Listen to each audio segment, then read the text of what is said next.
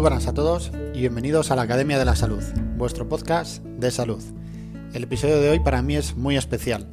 Se trata de una entrevista a uno de mis mejores amigos y uno de los mejores profesionales dentro del ámbito de la fisioterapia y de la medicina tradicional china que conozco.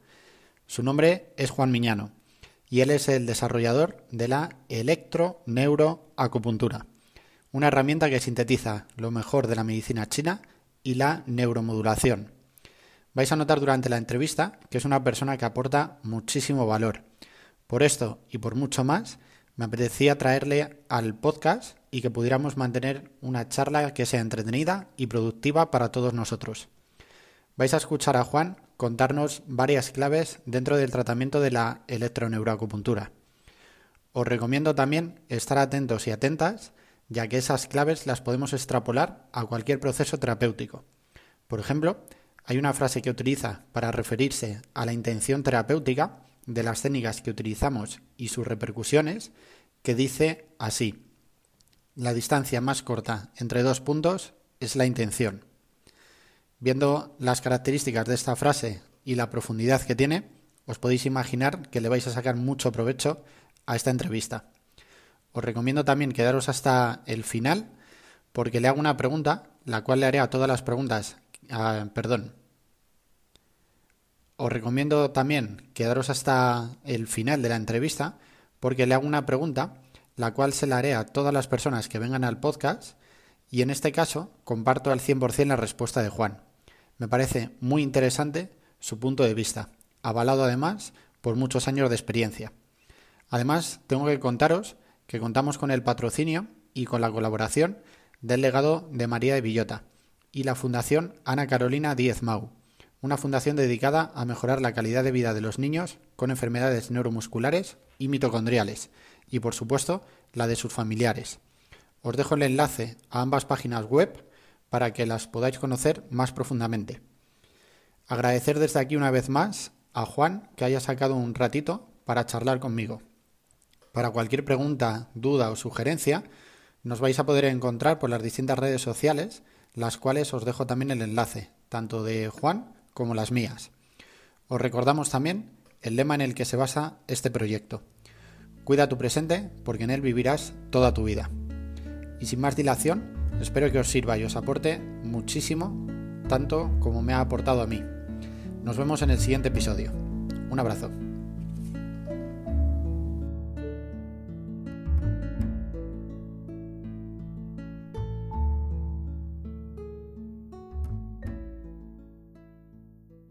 Gustaría empezar de una manera que, empieza también un, podcaster que sigo mucho, que se llama Víctor Martín, y él empieza con una pregunta que es, eh, ¿quién es Juan Miñano y cuál es tu background o tu recorrido hasta donde estás ahora?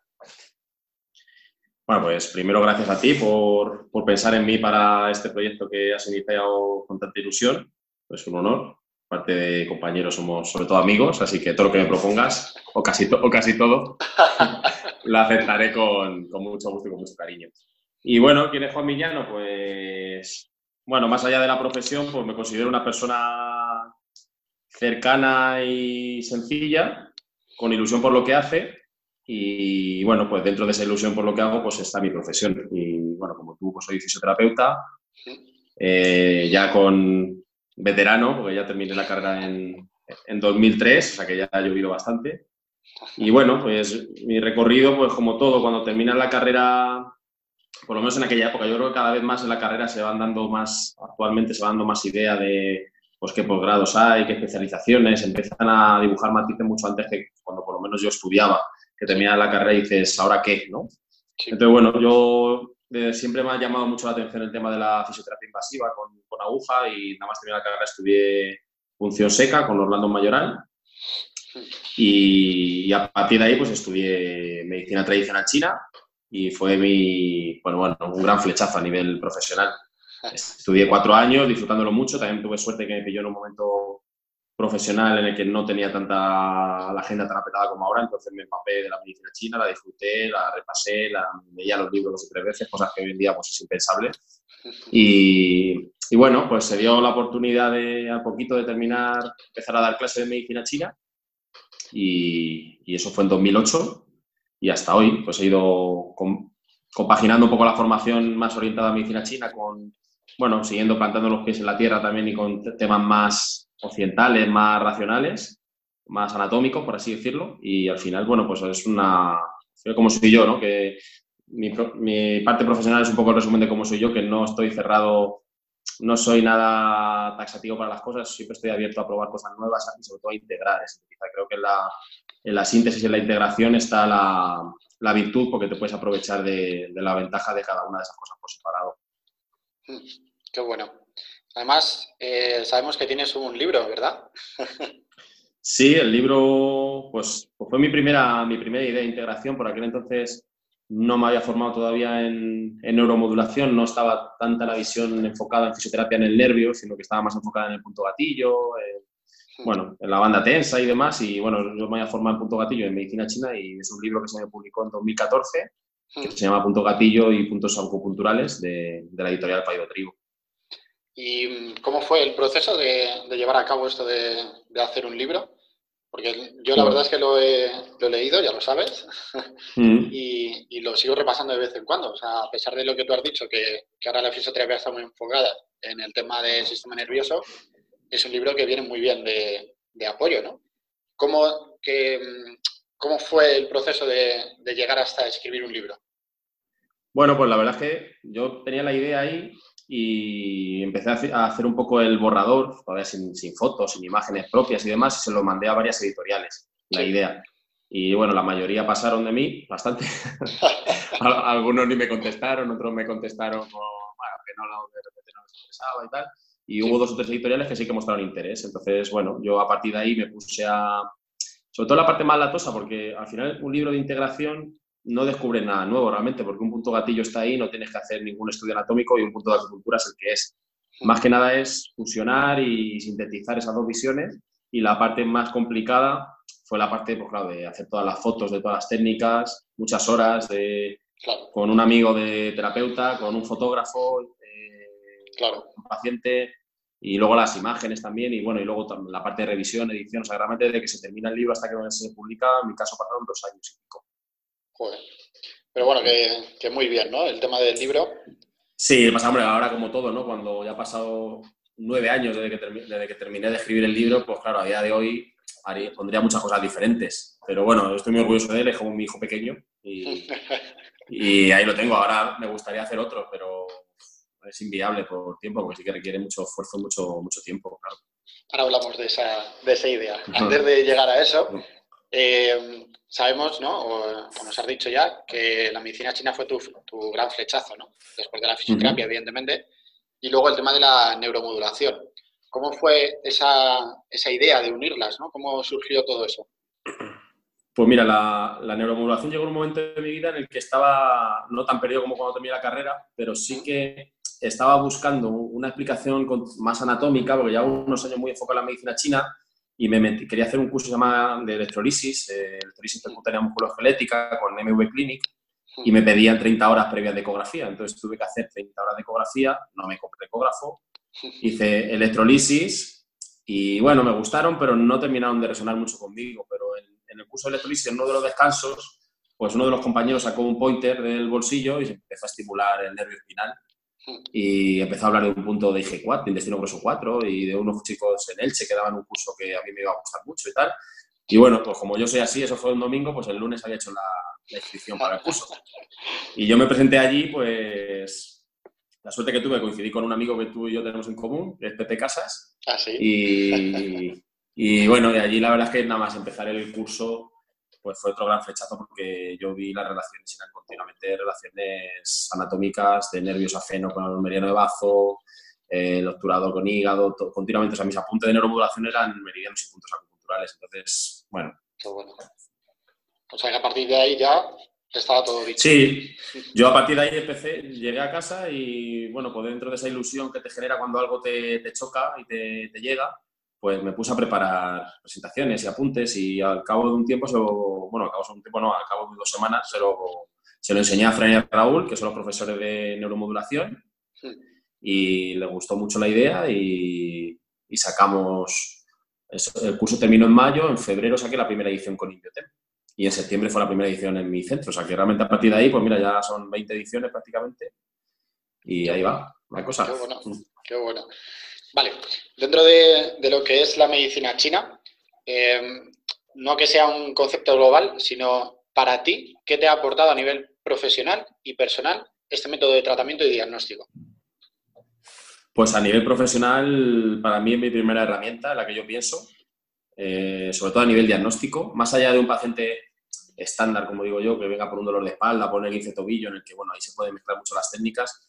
Eh, cuando hay que ir un poquito más allá y hacer una análisis más completa, hacer, ver el componente visceral, el componente emocional, o ver al paciente en globalidad, para mí la medicina china es la primera herramienta tanto a, nivel de anamnesis diagnóstica como a nivel terapéutica. Y a nivel personal también, porque al final entiendes la salud de otra manera, entiendes la enfermedad de otra manera, y fue la primera técnica que a mí me abrió los ojos y me sacó un poco de la casilla o del, del racionamiento más separatista, ¿no? que teníamos acostumbrados, que estamos acostumbrados en la carrera y en otras formaciones más básicas. Sí. Perfecto. Bien, eh, bueno, en la presentación del, del, podcast te presento como el desarrollador de la electroneuroacupuntura y ahora me gustaría que nos explicaras un poquito en qué consiste la electroneuroacupuntura o la ENA, abreviadamente. Bueno, pues la electroneuroacupuntura es una técnica que integra las visiones y los conceptos de la medicina tradicional china con los de neuromodulación. Eh, entonces, bueno, surge un poco a raíz de este curso que yo hice en neuromodulación, cuando vi la cantidad de relaciones anatómicas entre el punto de acupuntura y puntos, y puntos del sistema nervioso periférico, central y vegetativo.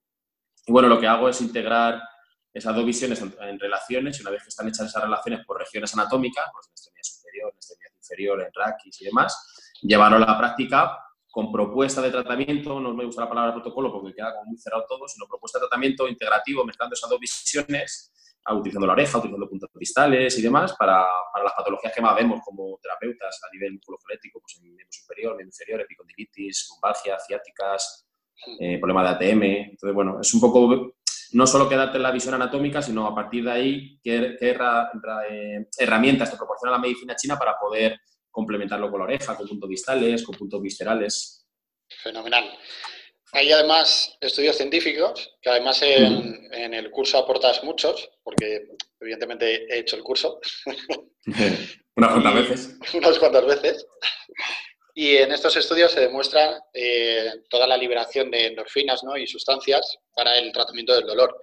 ¿Tú lo notas en consulta ese aumento de efectividad? O sea, me refiero, antes cuando utilizaba la medicina china, ahora cuando utilizas la electroneuroacupuntura, ¿aumentas un aumento de efectividad yo lo noto sobre todo, aparte, eh, porque al final si lo piensas y cuando haces el curso, básicamente a un porcentaje relativamente alto son cosas que ya hacía, porque realmente los puntos son los mismos, pero una de las cosas que yo siempre digo en mis cursos es cuando tú tienes un respaldo racional, anatómico, eh, lo que en otras terapias, incluso para el paciente, se llama deep learning, ¿no? un aprendizaje profundo, en tu cerebro cambian ciertos mecanismos, ciertas conexiones que te hacen también afrontar como terapeuta eh, con más seguridad la terapia y eso se ve reflejado en el, en, el resultado. O sea, que aparte de darle la visión anatómica y poder añadir dos, tres puntos o, cambiar un poquito los abordajes con aguja, yo creo que el cambio que más he notado es por la seguridad y el respaldo de años de estudio y también de práctica que te va haciendo eh, que cambie, ¿no? Como es una frase que eh, te gusta tanto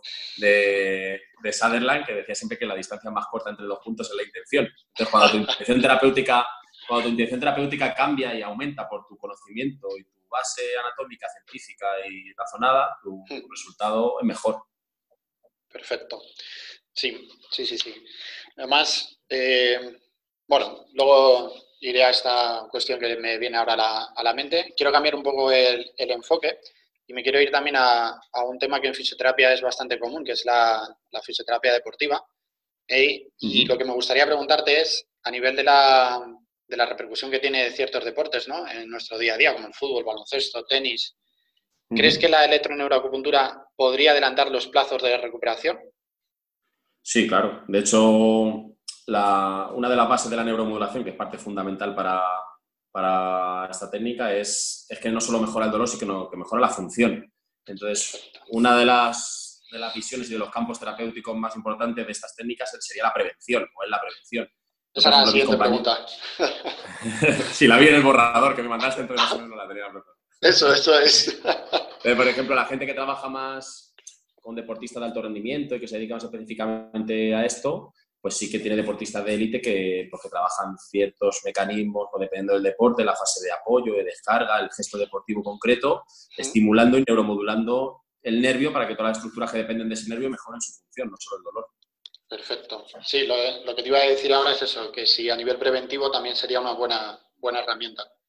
Eso es, lo que pasa que ya sabes tú que en, consulta el tema preventivo es complicado, porque normalmente la gente acude a consulta cuando ya está muy mal y cuando ya ha hecho deporte y está mal, y a lo mejor a partir de tener una lesión sí que puedes enfocarlo un poquito hacia la prevención, pero por norma general sabes que los, bueno, los pacientes y nosotros en general, las personas somos, bueno, cuando nos va mal nos, hacemos muy conscientes de las cosas y cuando la cosa empieza a ir bien nos olvidamos ¿no? y, todo vuelve a la normalidad. Es difícil. Como no pasará con esta situación que todos estamos viviendo, también nos pasará. Que vaya situación. cuando llevemos, cuando llevemos seis meses en, dentro de la normalidad se nos olvidará y diremos, oye, pues tampoco estuvimos tan mal cuando estábamos encerrados. a ver, voy a la siguiente pregunta, que estoy aquí siguiendo ese borrador que te mandé. y he tenido que saltar dos preguntas porque ya la hemos contestado. vale. Eh, muchos de los pacientes que vemos en, consulta tienen un componente de estrés en sus síntomas, ¿no? Bastante alto. Entonces, me gustaría que desarrollaras también un poquito esa idea de cómo podemos, eh, con la electroneuroacupuntura, ayudarles a bajar ese estrés. Me explico. Eh, evidentemente, estimulamos el sistema nervioso central periférico, pero también quiero que ahondaras un poquito en el sistema nervioso autónomo. A ver cómo podemos ayudarles desde la electroneuroacupuntura. En general, cada vez hay más estudios que, respaldan que casi hagan lo que hagas con una aguja de acupuntura en el cuerpo, casi en cualquier punto, o sea que fíjate que sí sería fácil así, eh, realmente estimulamos el parasimpático. Hay una primera fase en la que se estimula el simpático, ¿no? que es ese momento de, de miedo a la aguja, de dolor por la aguja y demás, pero al cabo de 10, 15, 20 minutos se activa el parasimpático, casi lo que, lo que hagamos en, el cuerpo. Y luego, sobre todo, nuestro enfoque iría más destinado a, las zonas más relacionadas con el parasimpático, porque al final, en, el contexto en el que vivimos, pues estamos siempre muy en, simpaticotonía, ¿no? Demasiado, demasiado estrés, demasiada alerta, demasiada preocupación. Entonces, bueno, hay determinadas zonas en el cuerpo que están más relacionadas con el, con el sistema nervioso parasimpático, que sería estimular el nervio vago fundamentalmente allá donde podamos, que no son muchas zonas, pero allá donde podamos, pues fundamentalmente en la oreja, que la auriculoterapia es una parte importante del protocolo de electroneuroacupuntura. Hay zonas en la oreja más relacionadas con el nervio vago. Eh, la zona ventral, también todos los puntos que medicina china se llaman puntos muy ventrales, también tienen un componente muy parasimpático. Son puntos que medicina china también están más relacionados con el yin, que sería la relación más clara entre el parasimpático y el yin. Y luego también a nivel sacro, todo lo que es terapia cráneo-sacral, una de sus bases es la conexión con el, con el sistema parasimpático. Entonces, todo lo que sea tratamiento segmentario a nivel del ciático, del peso sacro, bueno, de todas esas ramas sacras, estarían indicadas. Y luego hay estudios que también, por ejemplo, Ponichan, que es un, un, terapeuta y profesor canadiense, mitad canadiense, mitad coreano, que también hace mucho neuroacupuntura y demás, él tiene varios artículos en los que demuestra que los puntos que van más cerquita de la vena están más relacionados, tienen más inervación vegetativa parasimpática y los que van más cerca de la arteria tienen más inervación para, eh, vegetativa ortosimpática. Entonces, eh, entonces, es más o menos lo mismo. Los meridianos G de la mano, los puntos más periféricos, serían más relacionados con el parasimpático, por ejemplo, corazón 7, pericardio 6. Y los meridianos Jan de la mano o del pie, que va más cerquita de la vena por el lado externo, pues intestino grueso 4, intestino grueso 11, intestino delgado 3, tienen más inervación ortosimpática. Entonces, bueno, depende. Al final lo que intentamos conseguir es un equilibrio, porque es muy difícil decir, a ti solo te estimulo el parasimpático y a ti el ortosimpático, porque al final el cuerpo funciona por ejes y por, y por ritmos y es muy difícil solo actuar en una zona. Entonces, al final es dar el estímulo para que el cuerpo luego recupere su, ritmo. Y para este tipo de, casos, ¿no? en los que el estrés eh, es importante en, eh, la recuperación, eh, ¿citas a los pacientes más por la mañana, por la tarde? O sea, ¿influye la hora en la que tratarse? Sí influye, lo que pasa es que más que tratarse, eh, sobre todo es, influiría más la hora en la que mandar tú los, las recomendaciones al paciente. Pues, Porque al final tratarse una vez cada tres semanas, hombre, podría ser importante, pero al final es un estímulo cada X tiempo, que sí que es importante, pero lo importante es el estímulo, el, biorritmo que tú le vas a marcar como consejo al paciente, de comer a una hora, o de hacer ejercicio a una hora, o de para intentar jugar pues también más a nivel occidental con el cortisol, con la melatonina, con, con una serie de ritmos que en medicina china también tienen lo mismo, pero con otro lenguaje, y que sea más el paciente, porque al final la conclusión de cuando estudiamos todos que lo más importante es lo que haga el paciente. por mucho que tú pongas las mejores agujas con la mejor técnica una vez cada tres semanas, el paciente es el protagonista, realmente, para lo bueno y para lo malo. A eso quería llegar. Bien, para ir cerrando la, entrevista, eh, bueno, ya, ya, he comentado, ya hemos comentado, ¿no? que nos une una gran amistad. Eh, nos hemos guardado bastante las composturas, ¿no? De que no hemos hecho ningún chiste, ninguna coña. Y quiero hacerte eh, una pregunta en la que voy a ser un poco enrevesado, ¿no? Eh, a ver, tampoco es que quiero que quiera una entrevista 100% técnica, ¿no? Entonces quiero darle también el valor que, merece la persona, no la, la, técnica, ¿no? Que estamos entrevistando. Creo además eh, firmemente que somos personas y trabajamos con y para personas. Entonces, eh, quiero hacerte una pregunta un poco más personal. Yo sé que eres una persona, bueno, ya nos lo has dicho también, eh, con mucha formación, lo que te permite mirar con perspectiva la pregunta que te voy a hacer para responderla de la mejor manera posible. Entonces, si me tuvieras que dar una clave o dos claves para cualquier tratamiento o para cualquier recomendación que le damos a los pacientes, ¿cuáles serían? Yo sé que esta es eh, complicada, ¿vale? Pero que no te quedes tampoco en la parte teórica o en la parte que nos han contado siempre, sino cuáles son las claves para ti de los, del tratamiento que podemos hacer en consulta. Para mí la clave es no tener grandes expectativas, ni tener prejuicios ni predisposiciones.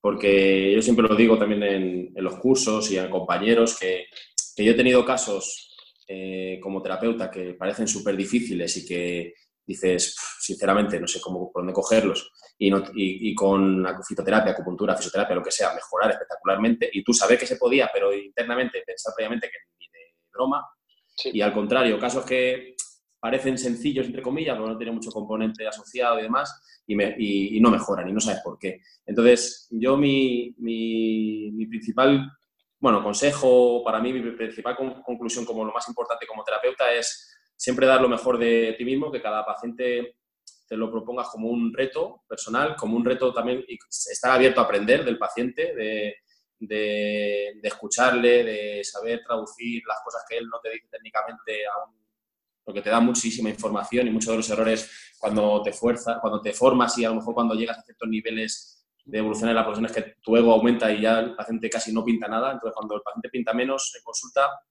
tú al final no acabas siendo terapeuta, porque terapeuta significa el que acompaña al paciente. Entonces, esa es la mejor definición, es acompañar al paciente, escucharle y reinventarte realmente, porque muchas veces eh, lo que funciona es en la tercera, cuarta sesión o, una cosa que tú no pensabas que iba a funcionar. Entonces, por mucho que te formes, al final yo tenía un profesor que decía, por mucho que nos formemos, va a haber un 15-20% de pacientes que no van a mejorar.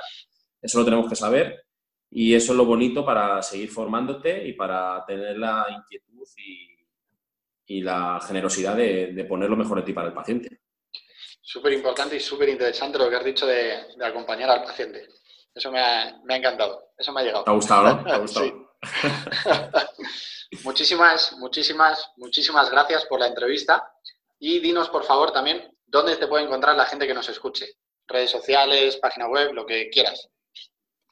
Eh, página web ahora mismo no tengo. Eh, y redes sociales, sí. Las redes sociales lo más fácil es por electroneuroacupuntura. Tenemos página de Facebook y página de Instagram y Twitter. Así tal cual, electroneuroacupuntura. Y, y ya está, en redes sociales. Nada, agradecerte a ti. La verdad es que me gustaría hacer muchas más cosas en común de las que hacemos. Ya, yo estoy seguro que las haremos.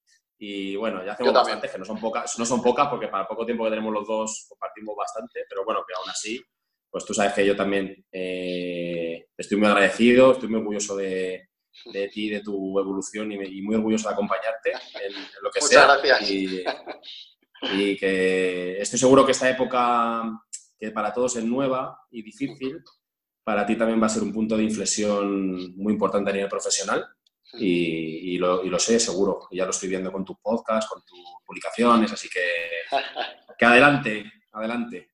Muchísimas gracias por todo y efectivamente vamos a hacer muchas cosas juntos. Bueno, bueno nos vemos en la siguiente eh, entrevista y en los siguientes cursos. Muy bien. Un, grandísimo abrazo. Hasta luego.